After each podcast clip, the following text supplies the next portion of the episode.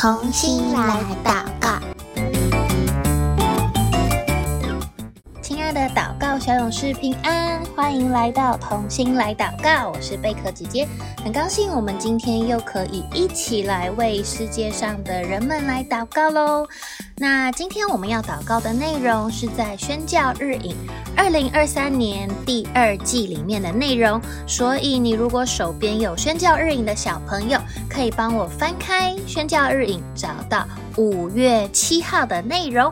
那准备好，我们就要来开始今天的祷告内容喽。今天我们要祷告的城市一样是在日本。是在日本新舄县的新舄市。诶，你有听过这个城市吗？贝壳姐姐其实不认识这个城市耶，我也是在今天的宣教日影上面第一次认识这个城市。那我们一起来看看新舄市到底是怎样的一座城市呢？新舄市啊，它是位于日本本州的。靠北边的地方，它背靠着大山，面向日本海，所以它也是在沿海的附近的一个城市哦。那这个新舄市一年当中有五个月的时间都是被大雪覆盖的，所以呢，它常常都是。白茫茫的一片城市，因为日本是一个会下雪的地方，对不对？我们之前也有提到，札幌也是下很多雪的城市。那么呢，这个新舄市，它是新舄县的首府，同时它也是一座港口城市，因为我们刚刚说它靠近海边，对不对？所以会有很多的船，它是新舄县很重要的港口，在。江户时代就是在大概一两百年前开始，它就已经是日本沿海很重要的一个港口喽。那除了它有这个重要的港口之外，新舄也是日本很有名的米乡，就是稻米，我们每天吃的饭那个米，所以这个地方也会种出。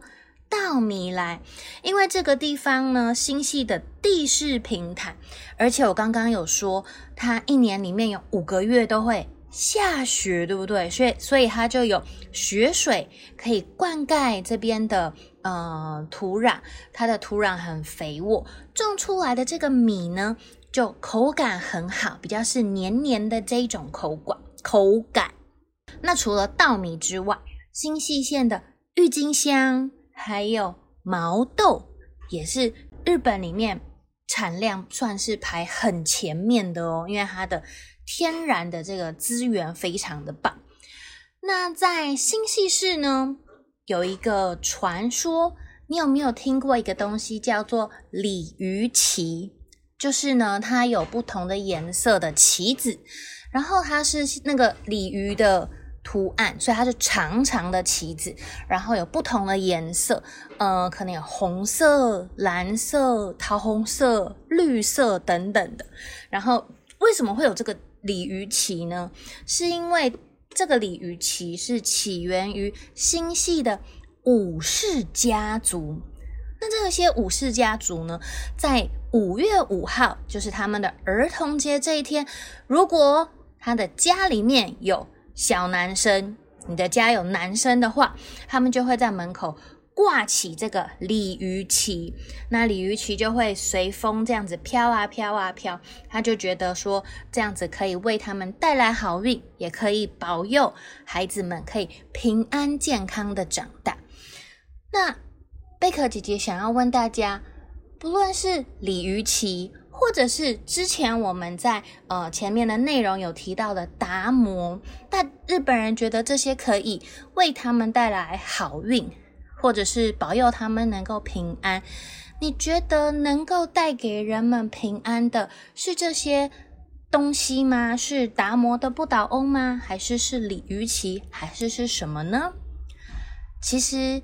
真正能够带给人们平安的是主耶稣自己，所以唯有我们相信主耶稣，并且邀请他住在我们心里，我们才能够得到真正的平安，而不是靠任何外在的物品。没有什么东西能够让我们得着平安，所以今天我们要一起来为新潟市的市民来祷告，求主耶稣能够把真正的平安降临到新潟市每一个人的心里面，让我们不再是依靠鲤鱼旗，不再是依靠任何外在的人事物，而是我们能够追求这一位神。好，那我们一起要来为新潟市祷告喽。那我们可以把眼睛闭起来，等一下贝克姐姐祷告一句，我也邀请小朋友跟着我一起祷告一句。亲爱的天父，我要为新潟市民向你祷告，求你帮助他们。当他们对孩子感到担忧的时候，不是依靠鲤鱼旗，而是唯独依靠你。求你在心系市民的生命中工作，使他们可以清楚认识耶稣基督。也求你让新潟市的教会能够牧养这一群市民，使他们在上帝的话语里，生命得着建造，能够依靠主，得着平安。谢谢天父。听我的祷告，奉主耶稣基督的名求，我们一起说阿门。很开心，我们今天又认识了新的一个城市新潟市。下一次呢，如果你要去到日本旅游的时候，你可以看一看，诶，新潟市在哪里呢？我们有为这个地方祷告哦，或者下一次我们吃到米的时候，或者是你吃到寿司的时候，就会想起新系是日本很著名生产米的地方。我们也可以一起再为新系市祷告，希望他们能够得着真正的平安。